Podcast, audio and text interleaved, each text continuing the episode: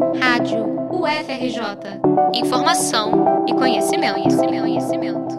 O que já era uma questão de segurança em muitas cidades, agora é lei. Se precisar sair de casa, use máscara. No início da pandemia do novo coronavírus, a Organização Mundial de Saúde não recomendava o uso de máscaras para evitar uma corrida do público por esse equipamento de proteção individual, o que deixaria os profissionais de saúde em risco. Mas a Covid-19 se espalhou por todo o mundo e o protocolo mudou. Hoje, a recomendação da OMS é o uso de máscaras em locais públicos. A medida busca conter a propagação do coronavírus, que é transmitido por gotículas expelidas no ar no momento da fala, tosse e espirros. Mesmo a máscara caseira funciona como uma barreira física para essas partículas virais. Você pode fazer a sua de forma simples usando materiais encontrados em casa. Chefe do Departamento de Metodologia da Enfermagem da Escola de Enfermagem da UFRJ, a professora Sabrina Machado conta que o material mais adequado é o algodão.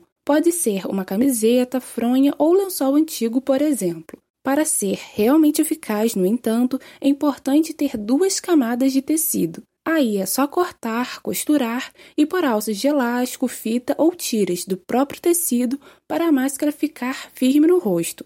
Sabrina dá mais algumas orientações necessárias para que a máscara funcione de forma efetiva. A máscara também deve cobrir o nariz e a boca. Não adianta colocar a máscara só na boca ou só no nariz. A máscara né, tem que cobrir tudo e o ideal é que ela fique bem vedada, bem encaixada no rosto, né, para que não tenha escape. E isso durante todo o tempo de uso. Colocou a máscara no rosto, a gente não deve mais retirar a máscara ou tocar na máscara.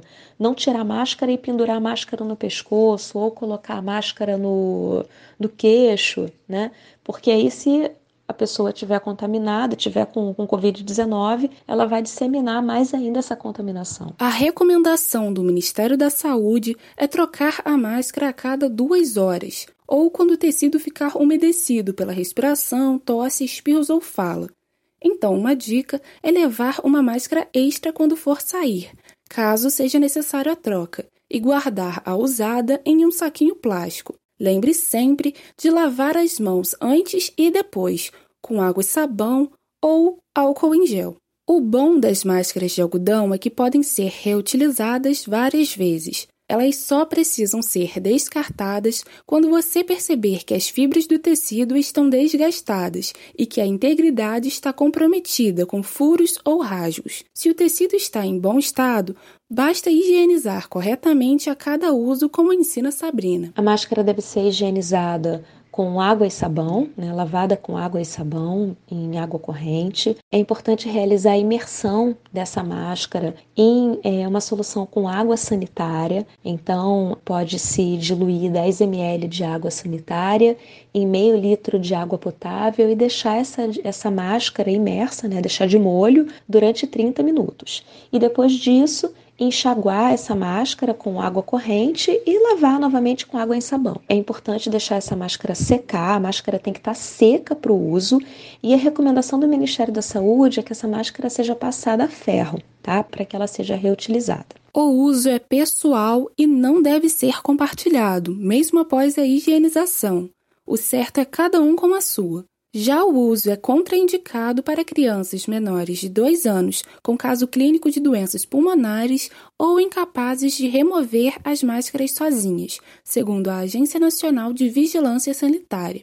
Entidades estrangeiras como a Academia Americana de Pediatria e a Associação Pediátrica do Japão também alertaram para o risco de sufocamento em crianças pelo tecido das máscaras. Para crianças maiores de 2 anos e pessoas que não conseguem remover as máscaras sem ajuda, é necessário supervisão constante. Sabrina aponta outras contraindicações. A máscara não pode ser utilizada por pessoas que tenham algum problema, é, alguma quebra de consciência, né?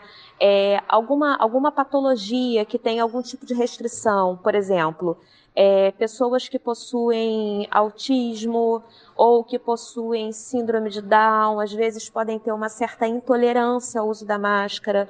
Então isso tem que ser respeitado, isso tem que ser entendido, não forçar essa pessoa a, a utilizar a máscara.